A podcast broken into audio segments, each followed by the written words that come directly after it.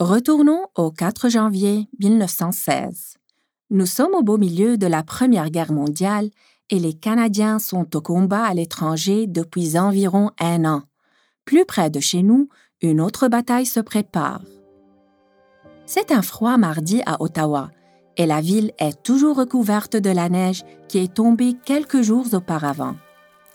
Imaginez le son de la neige craquante sous les pieds de 120 parents qui marchent vers l'école de leurs enfants, un bâtiment en briques et en pierre de trois étages sur la rue Murray, à quelques minutes à l'est des rives gelées de la rivière Ottawa.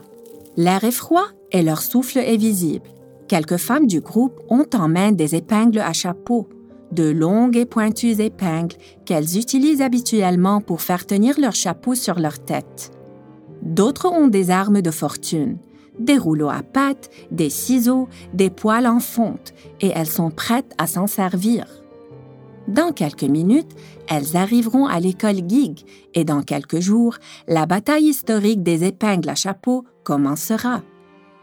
Voici Trouver sa place, une histoire du multiculturalisme au Canada.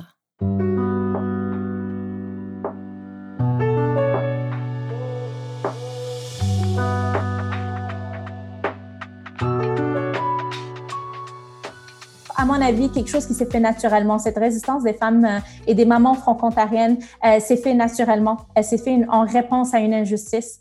Je vous présente Soukaina Boutieb, la directrice générale de l'Alliance des femmes de la francophonie canadienne, un organisme national voué à la défense des droits des femmes francophones et acadiennes à travers le pays.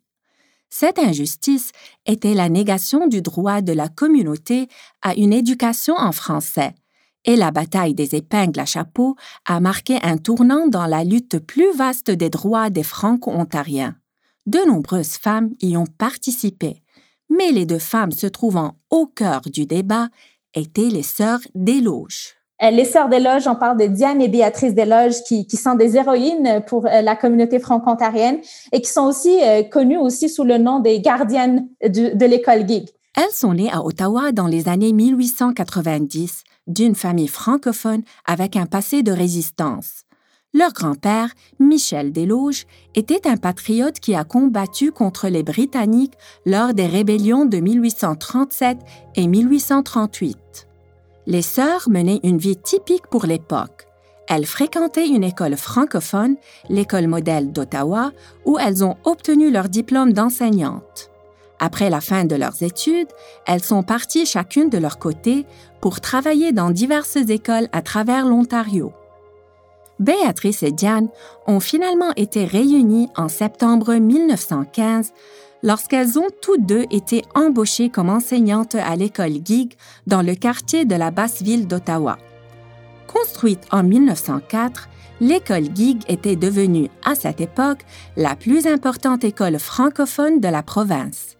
Mais lorsque les sœurs Desloges ont commencé à y travailler, il leur était pratiquement interdit d'enseigner en français aux élèves.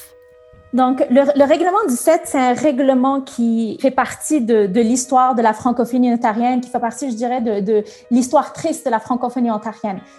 Il a été mis en œuvre en 1912 par le gouvernement de l'Ontario.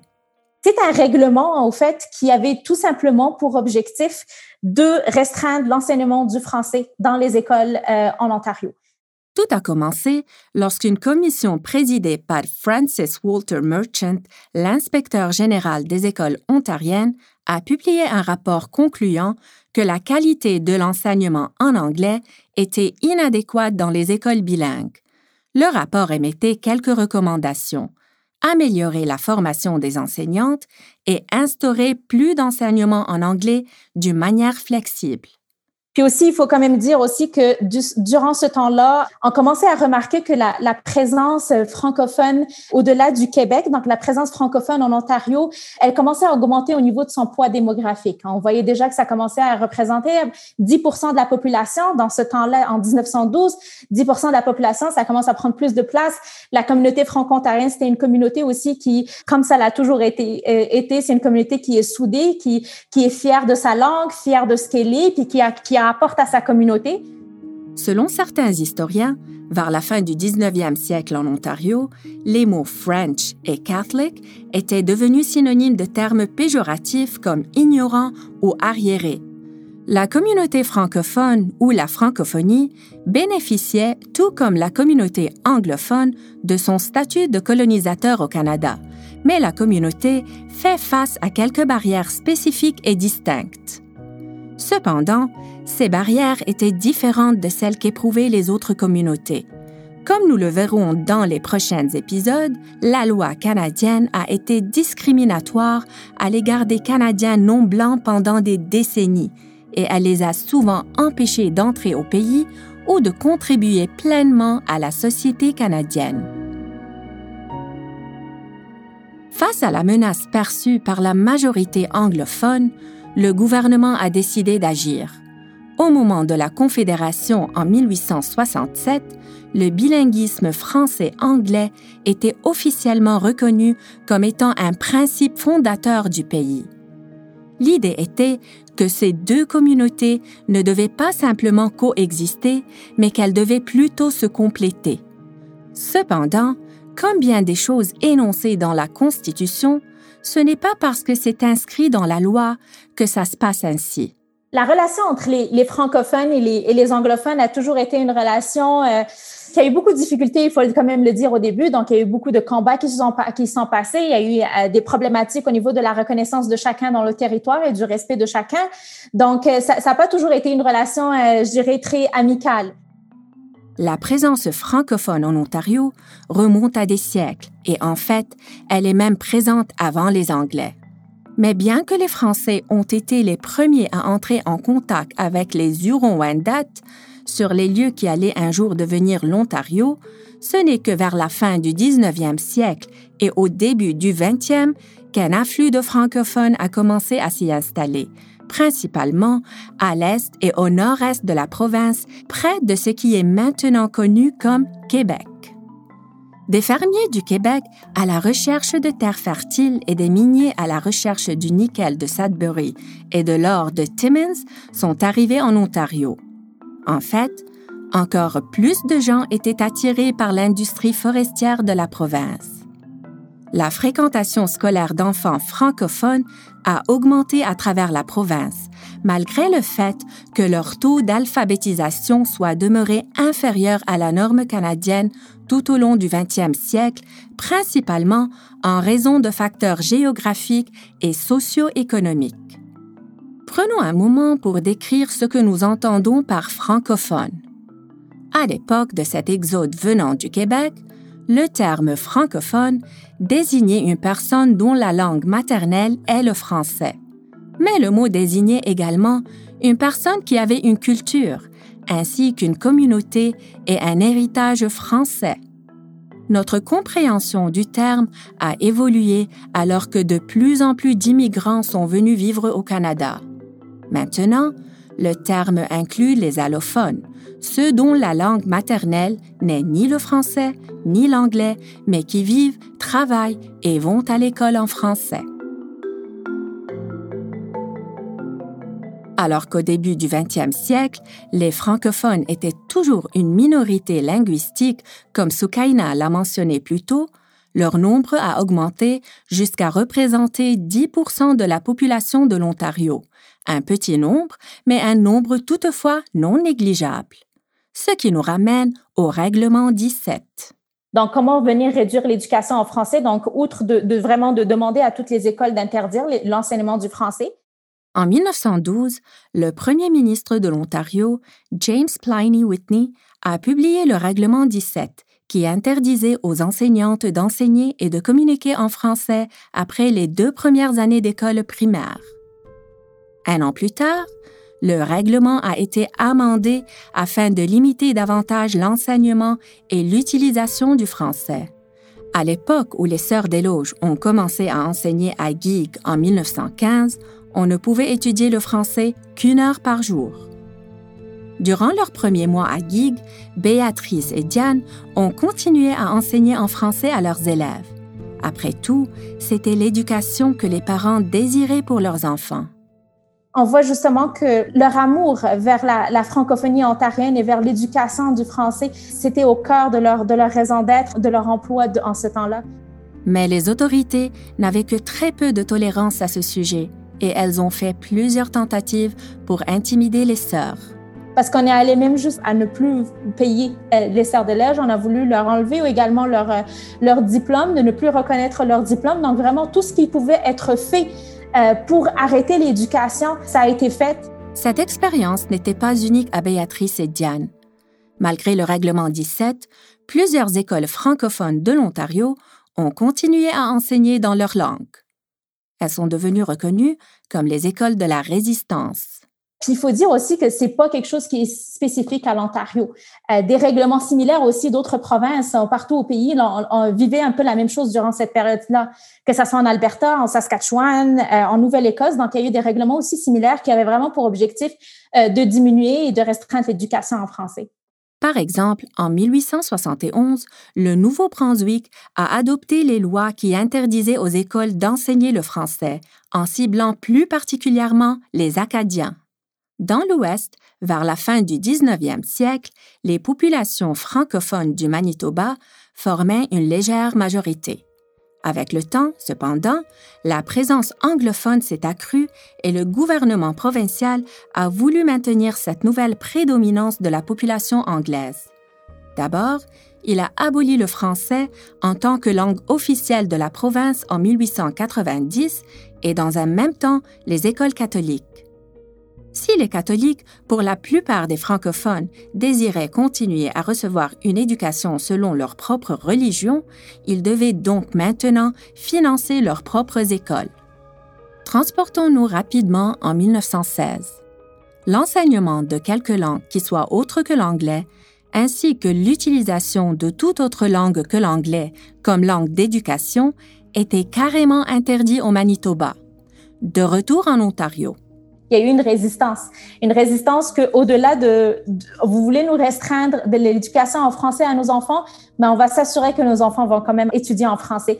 Et donc, le gouvernement a créé un nouveau règlement, le règlement 18. Et ce règlement 18, c'est vraiment de, qui avait aussi pour objectif de menacer de couper les contributions aux écoles euh, qui résistent et qui continue à ne pas suivre ce règlement, le règlement initial 17. Donc là, vraiment, on, remarque au-delà de restreindre, si vous nous écoutez pas, on va aller dans une étape plus loin, puis on va couper le financement. Et à ce niveau-là, vous serez obligé, selon eux, de restreindre, de ne plus avoir d'enseignement en français et que l'assimilation soit là, soit se concrétise pour cette pour ces jeunes euh, francophones qui sont à l'école, puis qu'il y ait une assimilation complète euh, par rapport à la communauté anglophone. Il est impossible de parler de discrimination de la langue et d'assimilation durant cette période de l'histoire canadienne sans parler des expériences des peuples autochtones et surtout des enfants autochtones. Des générations de métis, d'Inuits et de Premières Nations ont grandi sans connaître leur langue en raison du système des pensionnats indiens du Canada. Nous serons de retour après cette courte pause.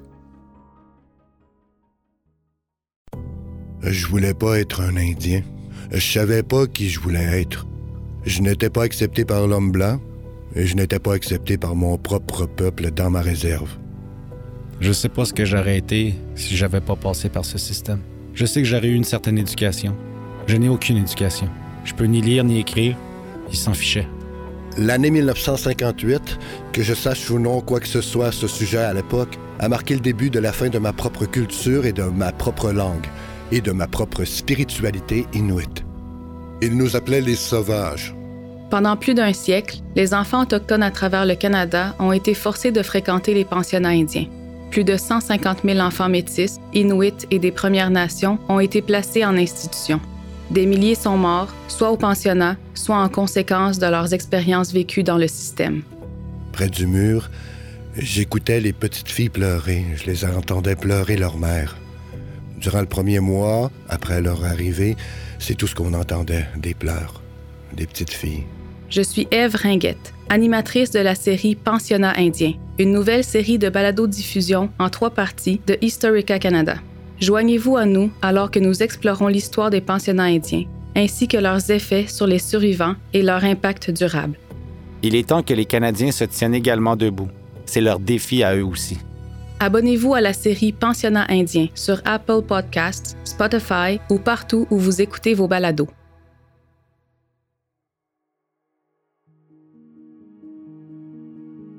Parce que des enseignantes comme les Sœurs des Loges ont résisté ouvertement au règlement 17, le premier ministre William Hearst a nommé un nouveau conseil scolaire appelé la Petite Commission afin d'appliquer le règlement.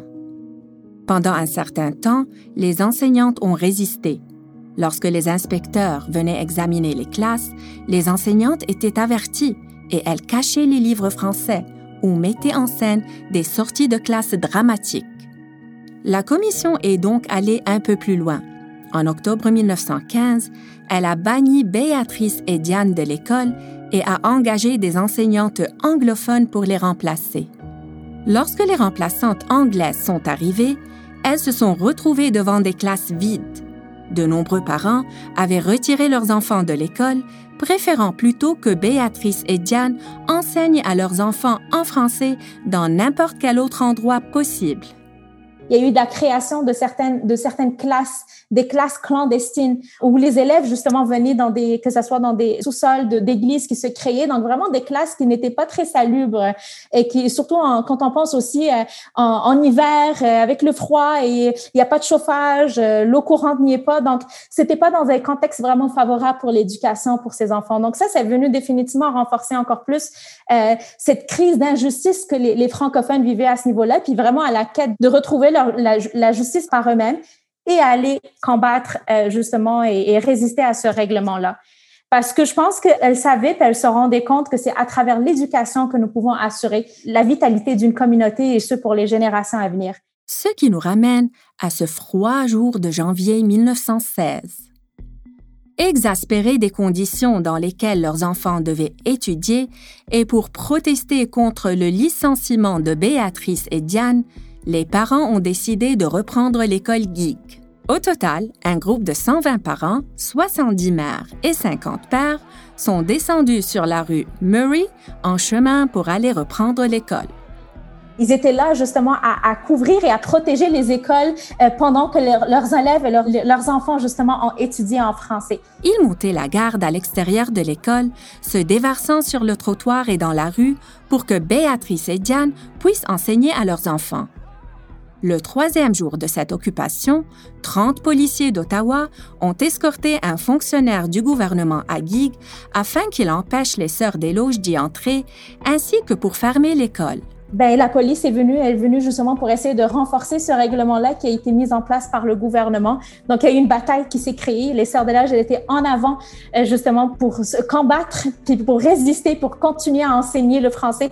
Et on leur interdisait à ces, deux enseignantes-là d'accéder à, l'école, mais c'est vraiment grâce aux parents qu'ils ont pu y accéder quand même. Des mères francophones ont brandi des rouleaux à pattes, des poils en fonte et des épingles à chapeau très pointues et coupantes, et ont empêché la police d'entrer sur le terrain de l'école. Un policier a été mordu, un autre a eu un œil au beurre noir, et la police et le fonctionnaire du gouvernement ont tous été bombardés de morceaux de glace. Au milieu du chaos, on a fait entrer secrètement les sœurs des loges dans l'école par une fenêtre sur le côté. Elles ont continué à enseigner alors que dehors, la bataille des épingles à chapeau faisait rage. Lorsque la police a finalement battu en retraite, le président de la petite commission, Arthur Charbonneau, est entré dans l'école pour tenter une dernière fois de convaincre les parents de cesser leur occupation. C'était peine perdue. Les parents ont physiquement sorti Arthur Charbonneau des lieux et ils ont continué à monter la garde durant six mois de plus jusqu'à la fin des classes en juin. Aucun autre effort n'a été fait pour empêcher les sœurs des loges d'enseigner. Leur résistance a inspiré des manifestations d'étudiants partout à Ottawa lors des mois suivants, en guise de soutien aux gardiens de geek. La bataille et les manifestations qui ont suivi ont en effet mis fin à l'application du règlement 17 dans la région d'Ottawa et l'épingle à chapeau est devenu le symbole de la lutte pour les droits liés aux Français à travers l'Ontario. Mais dans un revirement de situation pour Béatrice et Diane, leur travail d'enseignante a pris fin quelques années plus tard, dans les années 1920, non pas parce qu'elles ont enfreint les règlements et ont enseigné en français, mais parce qu'elles se sont toutes deux mariées et que la loi interdisait aux femmes mariées d'enseigner. L'apport et l'impact que les, sœurs des loges et la communauté franco-ontarienne, ce qu'ils ont fait à ce moment-là, ça, continue d'avoir des retombées jusqu'à aujourd'hui. En 1963, la Commission royale sur le bilinguisme et le biculturalisme a été lancée, en partie en réponse à l'agitation croissante des Québécois. Ceux-ci voulaient une protection officielle de leur langue et de leur culture, ainsi que la possibilité de participer pleinement à la prise de décisions politiques et économiques. La Commission royale sur le bilinguisme et le biculturalisme est considérée comme l'une des commissions les plus influentes de l'histoire canadienne et elle a mené à des changements dans l'éducation en français à travers le pays. Ces recommandations ont également servi de base pour la loi sur les langues officielles de 1969 et la politique sur le multiculturalisme de 1971. Elle a préparé le terrain pour le Canada que nous connaissons aujourd'hui, un Canada qui ouvre les bras au multiculturalisme au sein d'un cadre bilingue. Quand je pense au Canada, on a, on a trois piliers au Canada. Nous avons le, la dualité linguistique, nous avons la, la, communauté autochtone dans sa, dans sa richesse et nous avons le multiculturalisme. Quand il y a eu l'imposition du règlement 17, ça a certainement inspiré la communauté euh, franco-ontarienne dans les années 79 et 80 à également militer justement pour par la suite essayer d'avoir une, une, école francophone, qui ce qu'on appelle justement l'école de la résistance. Au moment où la Commission royale sur le bilinguisme et le biculturalisme était en cours durant les années 1960, 80 des résidents de Penetanguishene, une ville située à l'extrémité sud-est de la baie Georgienne en Ontario, étaient des francophones. Et pourtant, la ville n'avait pas d'école secondaire francophone. La seule école où je dirais la salle de classe qui existait, c'était une annexe dans une école euh, anglophone qui existait déjà. Les, conditions d'éducation étaient des, conditions qui n'étaient pas adéquates. Vers la fin des années 1970, des propositions pour la construction d'une école francophone ont été rejetées à la fois par le Conseil scolaire du comté de Simcoe et plus tard par le Comité consultatif de langue française du gouvernement provincial. Ceci a conduit à une manifestation de la part des élèves, des parents et des enseignants. Et durant l'été de 1979, ils ont décidé de créer leur propre école, l'école secondaire de la Huronie, également appelée l'école de la résistance. Pourquoi on appelle ça une école de l'école de résistance? C'est suite à la résistance de la communauté francophone, euh, surtout de Penetanguishene, qui a qui a manifesté, qui a milité, qui a sorti dehors pour faire valoir leurs droits et qui a permis justement à la création euh, de cette école-là. Une fois l'école établie, les organisateurs francophones ont dû faire face à une forte opposition de la part des membres de la communauté anglophone la ville de Penetanguishene a même porté la question devant la Cour suprême de l'Ontario pour tenter d'empêcher l'école d'entrer en fonction. Leur requête a été refusée. Initialement, l'école secondaire de la Huronie ne devait que faire figure de manifestation temporaire, mais les 55 élèves et enseignants y sont restés durant sept mois. Leur persévérance a porté fruit le soir du 23 avril 1980, le premier ministre de l'Ontario, Bill Davis, a accepté de financer la construction d'une école francophone indépendante à Penetanguishene. Deux ans plus tard, l'école secondaire Le Caron a ouvert ses portes. Mais la lutte n'était pas encore terminée. En 1986, après une longue bataille juridique, la Cour suprême de l'Ontario a donné ordre à la province et au conseil scolaire de Simcoe d'offrir la même qualité d'enseignement que l'école anglophone.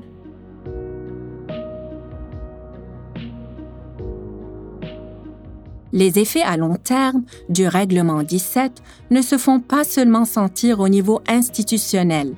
En Ontario, certains francophones n'ont jamais appris à écrire en français. Par conséquent, un bon nombre d'entre eux ont envoyé leurs propres enfants dans des écoles anglaises.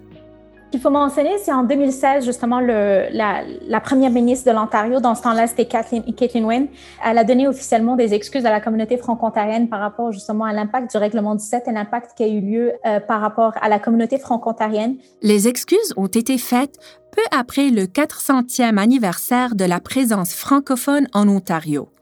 Kathleen Wynne a noté que la communauté franco-ontarienne, et je cite, a fait preuve d'un remarquable courage et de ténacité dans sa longue lutte pour s'assurer que la culture francophone fasse partie intégrale de l'Ontario dynamique et prospère que nous connaissons aujourd'hui. C'était un geste qui a été très bien accueilli par la communauté franco-ontarienne, mais ça a été justement pour une fois de reconnaître l'impact de ce règlement-là, euh, l'impact qui a eu lieu dans, la mémoire collective des franco-ontariens. Bien évidemment, on en parle encore parce que ça a un impact concret dans la communauté. Plus d'un siècle après la bataille des épingles à chapeau, le droit à une éducation en français est maintenant protégé par la Charte canadienne des droits et libertés. Bien que l'accès à cette éducation continue d'être un enjeu dans certaines régions, l'inscription au programme francophone est plus populaire que jamais parmi les parents et même en dehors de la communauté francophone. De plus, la francophonie de l'Ontario continue de grandir et de changer, et c'est en grande partie grâce à des immigrants comme Soukaina. La francophonie euh, d'aujourd'hui, euh, c'est une francophonie qui est plurielle, c'est une francophonie qui est riche de ses accents, euh, puis qui est fière également de ses accents. Puis je dirais aussi, c'est une francophonie qui sait se souder quand il le faut. Euh, puis l'histoire le démontre et on a continué à le démontrer. Quand il y a des injustices ou quand nos droits sont brimés, on est les premiers à sortir dehors pour faire valoir nos droits. Euh, mais aussi, on, sait également euh, célébrer notre communauté. Je pense qu'on est une communauté qui aime beaucoup les célébrations.